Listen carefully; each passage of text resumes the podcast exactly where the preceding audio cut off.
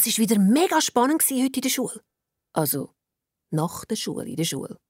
Das Mami hat natürlich wieder geschumpfen. Ja, Nina, warum kommst du wieder so spät heim? Das nächste Mal warten wir nicht mit dem Znacht.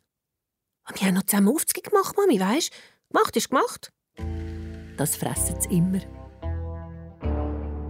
Also, wir, das sind der Jonas, der Iset und ich, Janina. Wir gehen zusammen in die vierte Klasse, ins Otzi. Richtig heisst es natürlich Pestalozzi-Schulhaus. Der Iset hat unserem Schulhaus den Namen Otzi gegeben.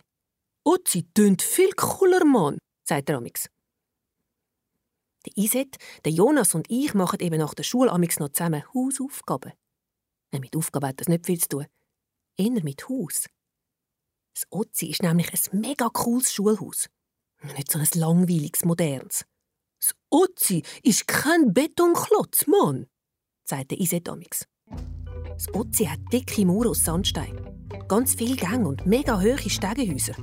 Und es ist uralt. Hey Jungs, meine Großmutter ist im Fall auch schon da in der Schule, blöffte Jonas immer. Und seine Großmutter lebt nicht einmal mehr. Das Schulhaus ist sicher doppelt so alt. Sicher 500 Jahre. Heute sind wir im Keller oben. Also nicht im normalen Keller, wo der Werkraum ist, sondern noch eins weiter oben. Dort, wo nie jemand runtergeht, weil es verboten ist. Der Brönimann, unser Schulhausabwart, sagt immer, der Dunge hat niemand etwas zu suchen, weil dort unten hat niemand etwas verloren. Es ist stockfeister dort unten. Der traut mich sowieso nicht dort runter. Der Hosenscheisser. Hosenscheisser. Kein Wunder, haben wir fast dort aber müssen. Ich hatte den Auftrag, herauszufinden, ob die Luft rein ist. Der Brönimann war voraus am Heckenschneiden. Grüezi, Herr Brönimann! Was machen Sie da? Er hat mit seiner elektrischen Schere auf dem Trottoir vor dem Otzi umhantiert. Siehst doch, Hecken schneiden. Wow, die ganze Hecke, die ist ja mega lang. Da brauchen Sie sicher einen ganzen Tag. Dummes Zeug. In zwei Stunden ist das erledigt. Und du? Was machst denn du noch da? Musst nicht hey. Mal, mal, bist auf dem Heimweg. Ich gehe jetzt Aufzüge machen. Schönen Abend, Herr Brönnimann, habe ich gesagt und bin davon geschlichen. Wir hatten also zwei Stunden Zeit. Wir sind in den Keller und dort in die dunklen Stegen abgestiegen. Es hat wirklich kein Licht dort unten. Das beweist, dass das Schulhaus aus dem Mittelalter ist. Man sagt ja, das finstere Mittelalter. Aber wir hatten natürlich Taschenlampen dabei. Ich habe sogar eine Stirnlampe von meinem grossen Bruder gekle Also, ausgelehnt. Hey Jungs, schaut! hat Jonas geflüstert. Er sagt immer Jungs zu uns, obwohl ich ja ein Mädchen bin. Hey Jungs! Eine Türe! In dem bisschen Licht von unseren Taschenlampen haben wir eine gewaltige Tür gesehen. Extrem schwer und alt, fast wie eine Tresortür. Einfach aus Holz. Hast du noch nie die Tür gesehen? hat der Ise gesagt. Gib lieber mal Schlüssel, Mann. Ach doch keinen Schlüssel, du Doppel, hat der Jonas zurückgegeben. Das ist jetzt also unsere Hausaufgabe die geheimnisvolle Tür aufzumachen, um herauszufinden, was sich dahinter versteckt. Wir könnten es mit einem Stück Draht probieren, habe ich gesagt. Drahtmann? Wer hat Drahtmann? Es hat leider keine Draht dabei gehabt. Der Jonas hat dann die zündende Idee gehabt. Also so genial ist sie zwar auch nicht gewesen. Er hat einfach die rostige Tür voll abgedruckt. Und die Tür ist einfach aufgegangen. Ist voll offen! Eine Tür in einem verbotenen Keller und die Tür ist offen. So lahm, Mann. Psst, habe ich schnell gesagt. Der Isaac kann manchmal mega laut werden. Der Jonas hat die Tür noch ganz aufgemacht. Gesehen haben wir nichts rechts, aber es hat mega rausgemiefert. Der Jonas hat sich schnell die Nase zugehebt. Weh! Die haben sicher seit tausend Jahren nicht mehr gelüftet da rein. Der Iset ist ungeduldig geworden. Jonas, Mann, gang rein! Offen! Der Jonas hat zögert. Komm doch du! Nein, du, du hast aufgemacht, Mann. So wie es da rausschmückt, liegt sicher ein Leich in dem Keller. Komm, wir gehen lieber wieder. Ich habe im Fall genau das Gleiche gedacht wie er, aber nichts gesagt. Ich habe das Gefühl, die zwei Stunden sind jetzt dann gerade vorbei und der Brönimann kam jeden Moment runter. Dabei sind wir sicher noch keine fünf Minuten unten. Spinnst, Mann? hat der Iset ausgerufen. Kannst nicht die Türen aufmachen und dann nicht reingehen? Voll unhöflich. Janina soll, hat der Jonas jetzt gesagt und hat mir die Tür aufgehebt wie ein Gentleman. Ah, super. Warum ich? habe ich gefragt. Weil, es war deine Idee. Ja, Mann. Nein, es war eure Idee. Aber du, du hast Stirnlampe. Keiner von diesen zwei Feiglingen hat der Erste sein. Typisch. Und ich musste den ersten Schritt machen. Sie ist mir aber ehrlich gesagt auch ziemlich unheimlich. Ich habe tief Luft geholt, wie ein Taucher vor mein Wasser kumpen und habe dann einen Schritt vorwärts gemacht. Mann, was siehst Hey, Lütlis, das ist voll krass. Der Jonas und der Iset haben sich jetzt Eindruck gegeben und sind in den Raum hineingekommen. Was wir in dem miefigen Kellerraum im Ski von unseren Taschenlampen gesehen haben, hat uns fast hinausgehauen. In den Lichtkegel von unseren Taschenlampen haben uns leuchtige Augen angestarrt.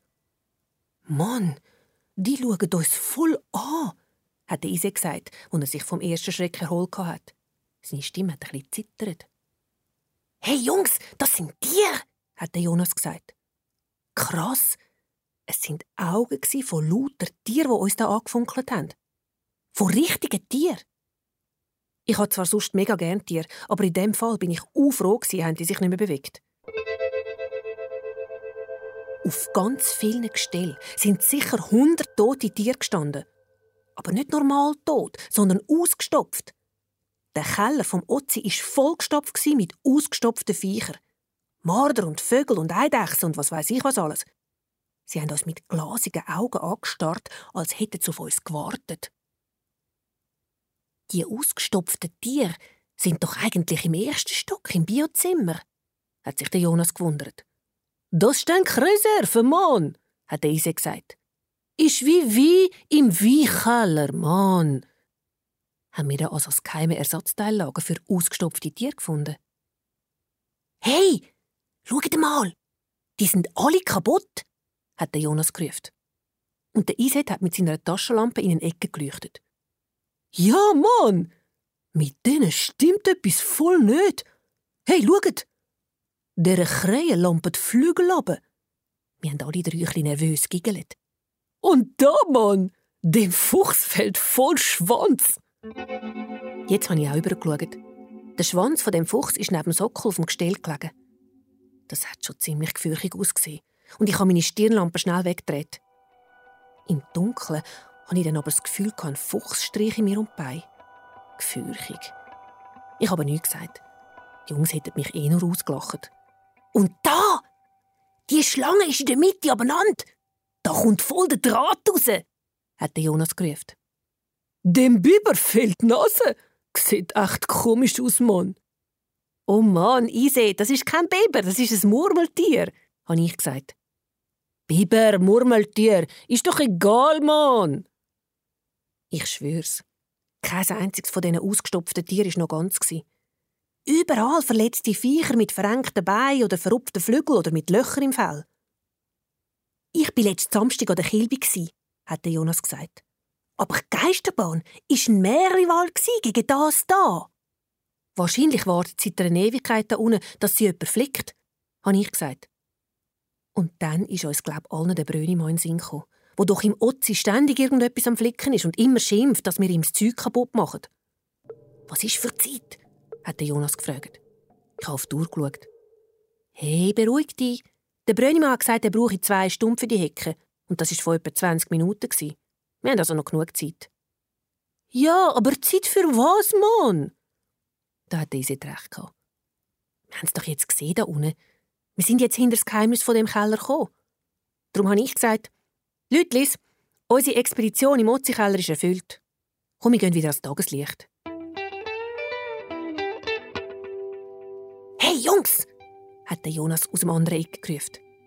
Der Iset und ich haben an seinem Tonfall gemerkt, dass er wieder mal eine von seinen genialen Ideen hatte. Er hat sich vor uns aufgestellt und hat die Taschenlampe auf sein Gesicht gerichtet. Es hat ziemlich unheimlich ausgesehen. Hey, wisst ihr was?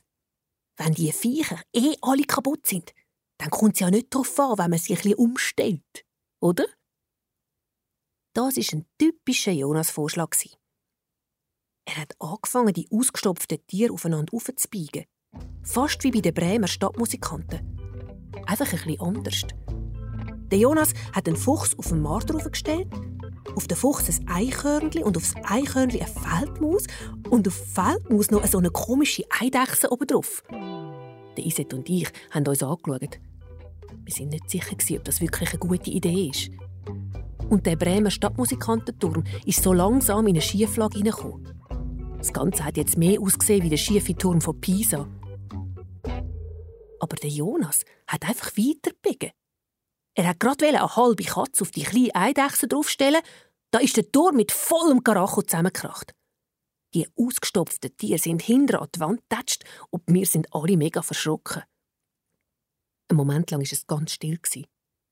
Niemand hat etwas gesagt. Und dann haben wir es gehört. Ein Geräusch. Eins, wo vom Stegenhaus hergekommen ist. Shit, der Brönimann, Taschenlampe aus!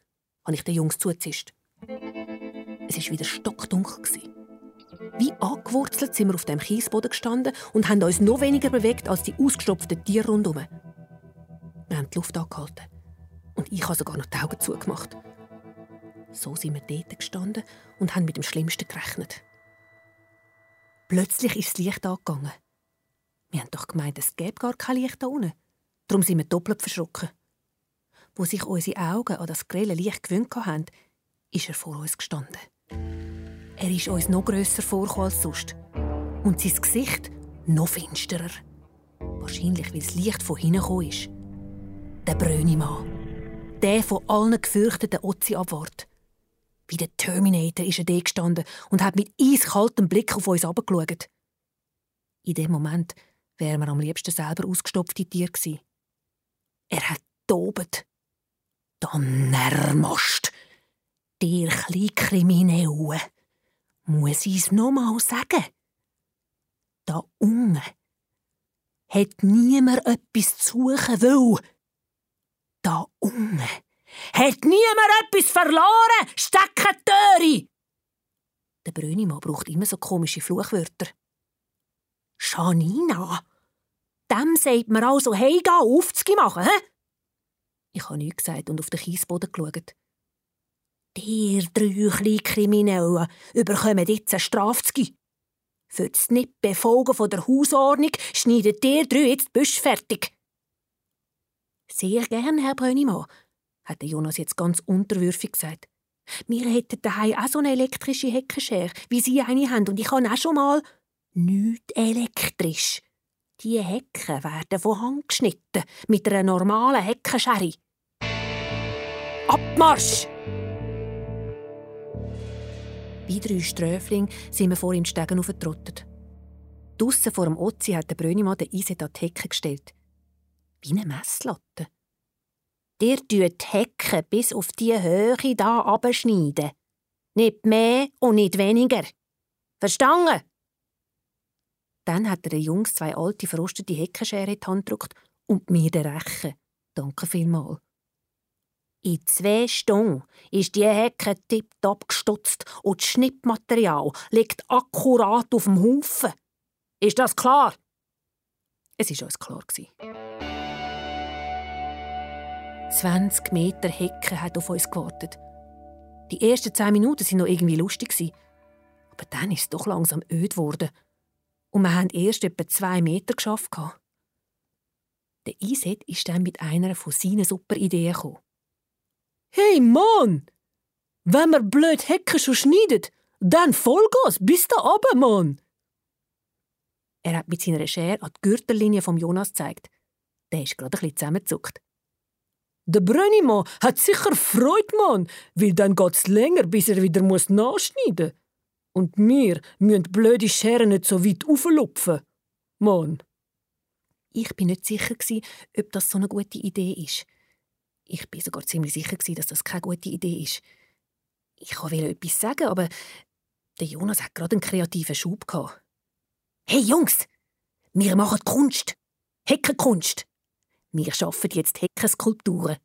Ja, Mann, machen wir Eichhörnli, hat der Isaac gerufen. Der Brönimann hat wahrscheinlich nicht so Freude, habe ich leise gesagt. Der Brönimann hat sowieso nie Freude, hat der Jonas gesagt. Okay, okay, sie haben mich überstimmt.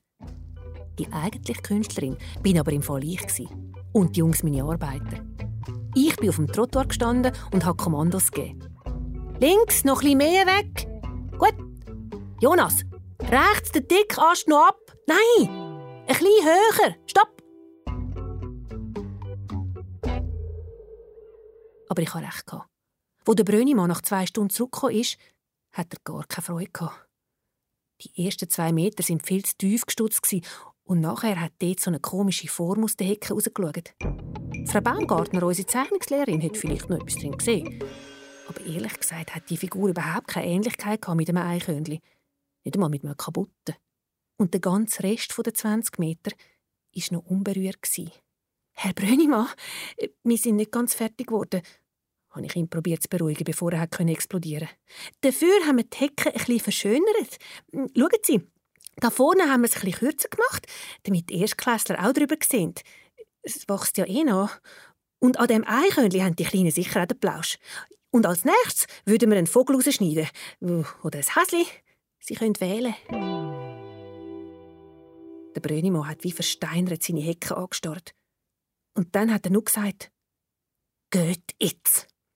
Sonst sperre ich euch über die Nacht. Ich Kauer! Abmarsch! Es ist ja nicht so, dass wir nur Seich machen. Wir können auch folgen.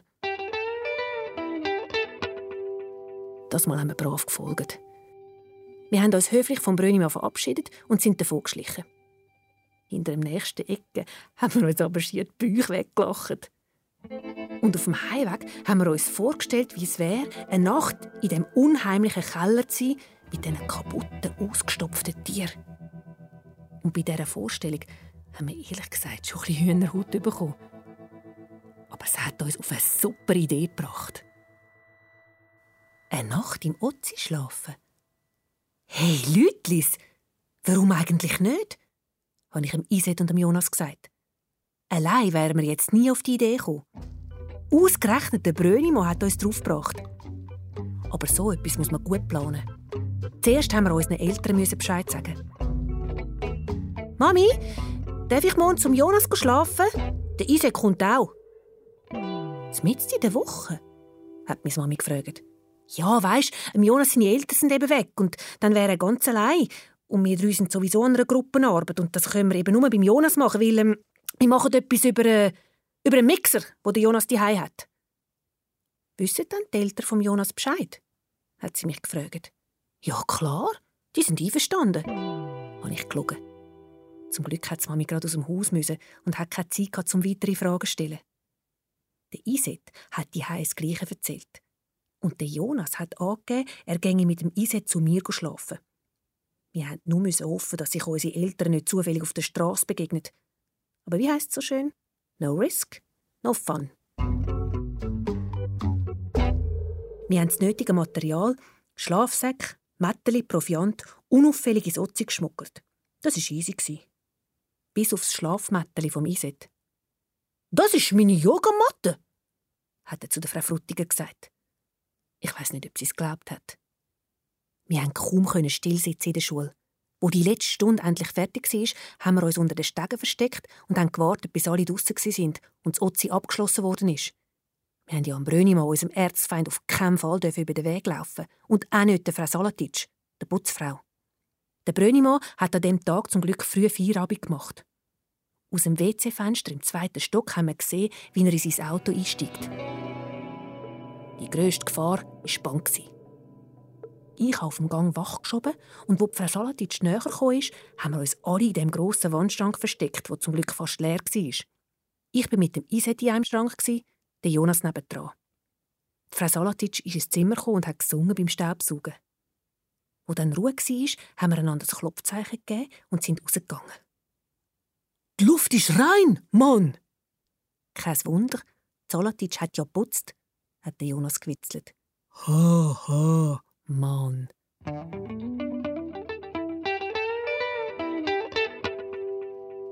Jetzt haben wir unser Klassenzimmer, Zimmer 207, zum Hotelzimmer 207 können umfunktionieren.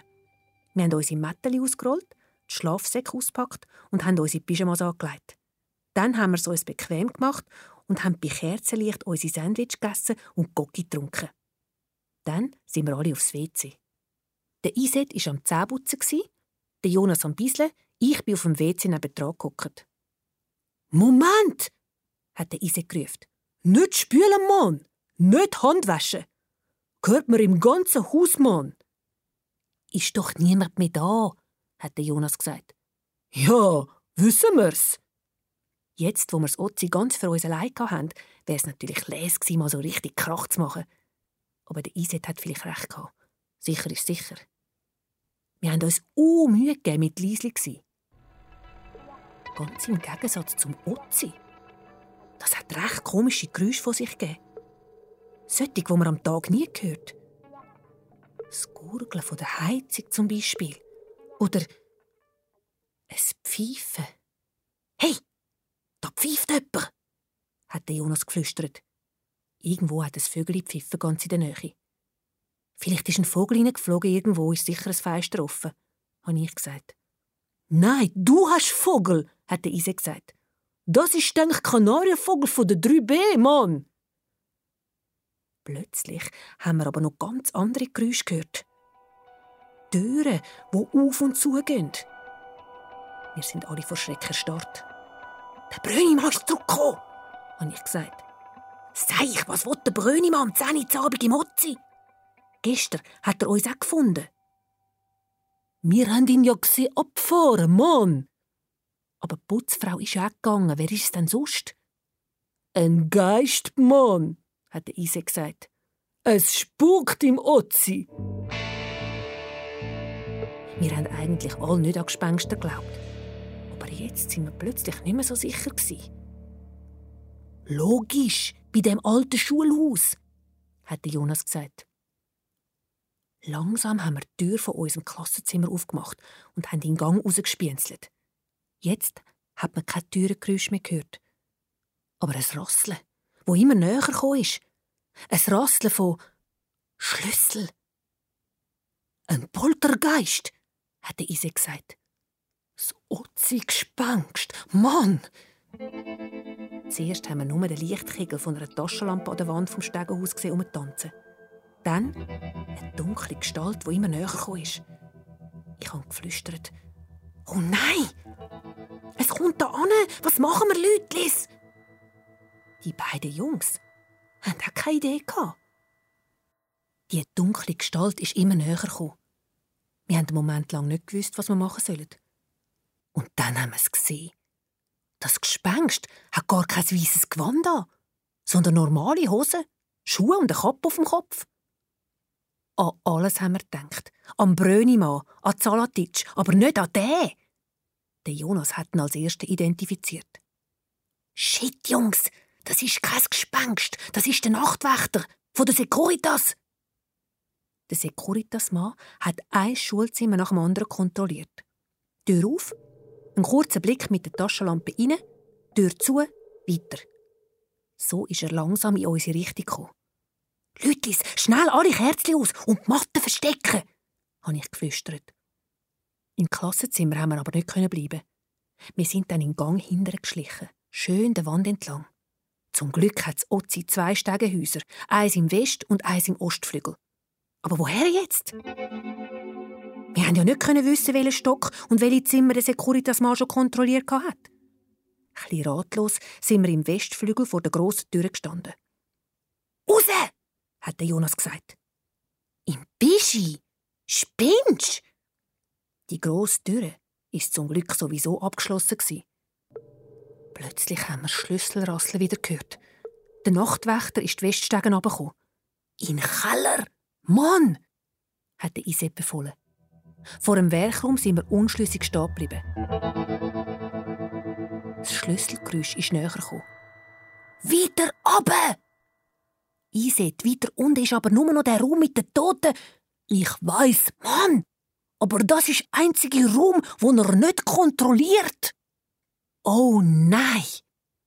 Ausgerechnet der Raum mit der kaputten, ausgestopften Tierleiche war unsere einzige Rettung. Wir haben die gewaltige Holztür aufgemacht, sind rein und haben sie hinter uns wieder zugezogen. Nur ein Tag nach unserem ersten Abenteuer dort unten sind wir also schon wieder im Otzi-Keller. Nur das Mal nicht ganz freiwillig. Und ohne Taschenlampe. Zusammen mit hundert toten Tieren und ihren leuchtigen Augen sind wir in den Söcken auf dem kalten Kiesboden gestanden. Wir haben ein bisschen zittert vor Kälte. Und ja, auch vor Angst. Nach einer kleinen Ewigkeit hat sich der Isaac gemeldet. Oh Mann, ich muss dringend bisseln. Vorher hat er uns noch verboten zu spülen und die Hände zu waschen und ausgerechnet jetzt hat er selber aufs WC müssen. Jetzt nicht, haben Jonas und ich gesagt. Aber ich muss. Wenn du jetzt rausgehst und der Securitas mal sieht dich, sind wir geliefert. Dann holt er den Brönimann und dann können wir den Rest von unserem Leben hier in diesem Keller versuchen. Ich weiß, aber ich mach fast in die Hose, Mann! Mach auf den Boden! Nach einer Pause haben wir es tatsächlich gehört aufs Kies plätschern. Der Jonas und ich haben uns extrem zusammennehmen, dass es uns nicht vertätscht. Dann wieder absolute Stille. Vom Securitas-Mann haben wir nichts mehr gehört. Du, ich glaube, der ist gegangen. Was meint er? Wenn wir wieder rauf? Ich habe kalt, habe ich gesagt. In dem Moment haben wir wieder ein Geräusch gehört. Feine Schritt auf dem Kies. Das ist da inne, hat der Iset uns zugezischt. Der Securitas-Mann! Seich, die Tür ist ja zu. Das ist ein Tier. Aber die sind doch alle tot. Das da nicht, Mann. Ein ausgestopftes Tier, wo wieder lebendig ist. Ein Zombie, Mann. Ein Tierzombie. Die Angst hat unsere Fantasie ziemlich angekurbelt. Wir müssen es angreifen, bevor es uns angreift, hat Jonas zischt. Angst kann mega mutig machen. Janina, bei der Tür hat sicher irgendwo ein Lichtschalter. Suchen. Zähl auf drei. Bei drei machst du das Licht an und wir rennen alle gleichzeitig los. Jetzt! Haben ihn gefunden. Eins, zwei, drei. Zuerst hat uns das Licht mega geblendet. Aber wo wir dann wieder etwas gesehen haben, sind wir alle in ein erleichtertes Gelächter ausgebrochen. Neben dem ausgestopften Tier hat uns noch ein anderes Augenpaar angeschaut. Der Carlo. Die Schulhauskatze. Das Otzibüsi, wo gestern wahrscheinlich mit uns oder einem Brönimann in den Keller geschlüpft ist und nachher nicht mehr rechtzeitig rausgekommen ist. Der arme Carlo war seit einem Tag hier eingesperrt. Der Carlo ist sofort zu laufen gekommen hat geschnurrt wie wild und ist uns um die gestrichen. Er hat sich riesig gefreut, dass wir ihn aus dem Gruselkeller befreien. Jetzt haben wir genug von Abenteuer. Der Securitas-Mann war zum Glück nicht mehr da. Und wir sind wieder ins Klassenzimmer zurück. Haben uns mit dem Carlo in unsere Schlafsäcke eingekuschelt und sind ziemlich schnell eingepfuset. Am nächsten Morgen sind wir früh aufgestanden, haben alle Spuren beseitigt sind aufs WC warten und am 5 vor 8 sind wir ins Klassenzimmer gekommen, wie wenn nichts gewesen wäre. Und von dieser Übernachtung im Ozi hat nie jemand etwas erfahren.